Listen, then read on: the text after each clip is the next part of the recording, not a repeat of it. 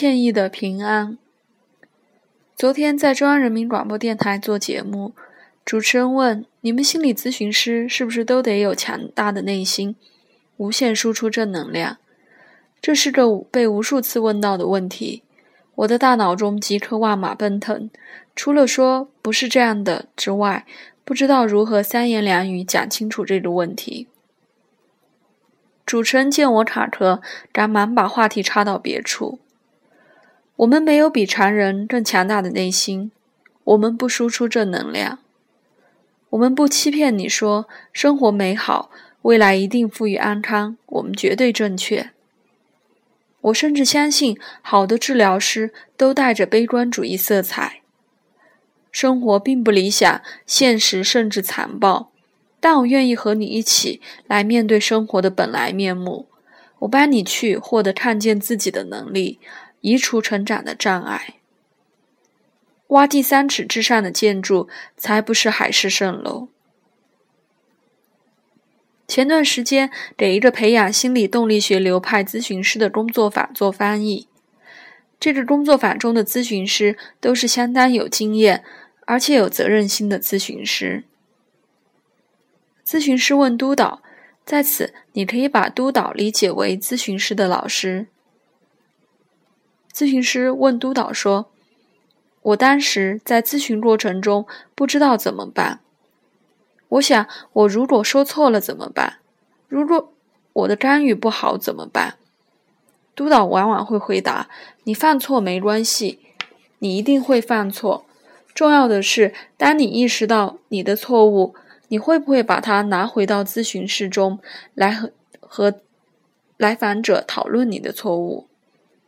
咨询室中发生的一切都是治疗材料，治疗师的错误也是治疗材料之一。它能够影响情绪，帮助咨询师和来访者建立人和人之间的关系，也使得咨询能在这个基础上起效。所以，咨询师既要承认自己会犯错误这个事实，更要主动处理这个错误所带来的影响。避而不谈，或是努力保持完美形象，只能使治理治疗过程流于表面。你看，咨询师不仅是在咨询室中诚恳的作为一个有缺陷、会犯错的人而存在，同时要有能力面对和处理自己的软弱、缺陷。我身边的朋友陆续都做了父母，初为人父母必然紧张、小心翼翼。可其实，这天下没有完美的父母，也没有完美的教养方式。正是不完美的父母和不完美的教养，才构构成了真实的不理想的生活和世界。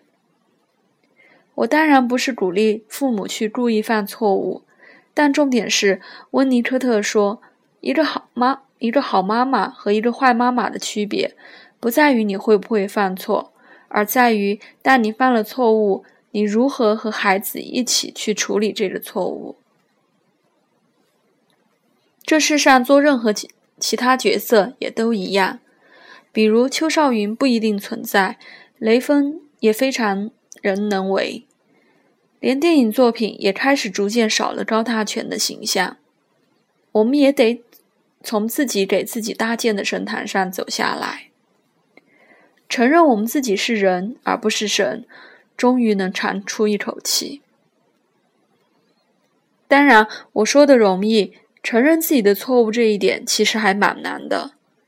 毕竟你要面对自己的脆弱和羞耻感，这足以让人撒丫子跑开。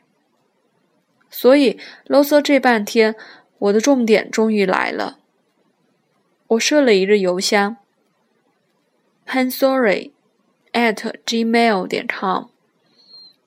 如果你需要，请写信给他，给一个陌生人匿名写出心底的歉意。我想不一定足够，但是总归是面对自己的第一步。我猜想很多人并不真的需要心理咨询，但是需要有人听到和被理解。我不会拿这些信做任何事情，也大概不会回复，仅希望这邮箱能投射一道亮光。陪你面对和接纳过去的自己。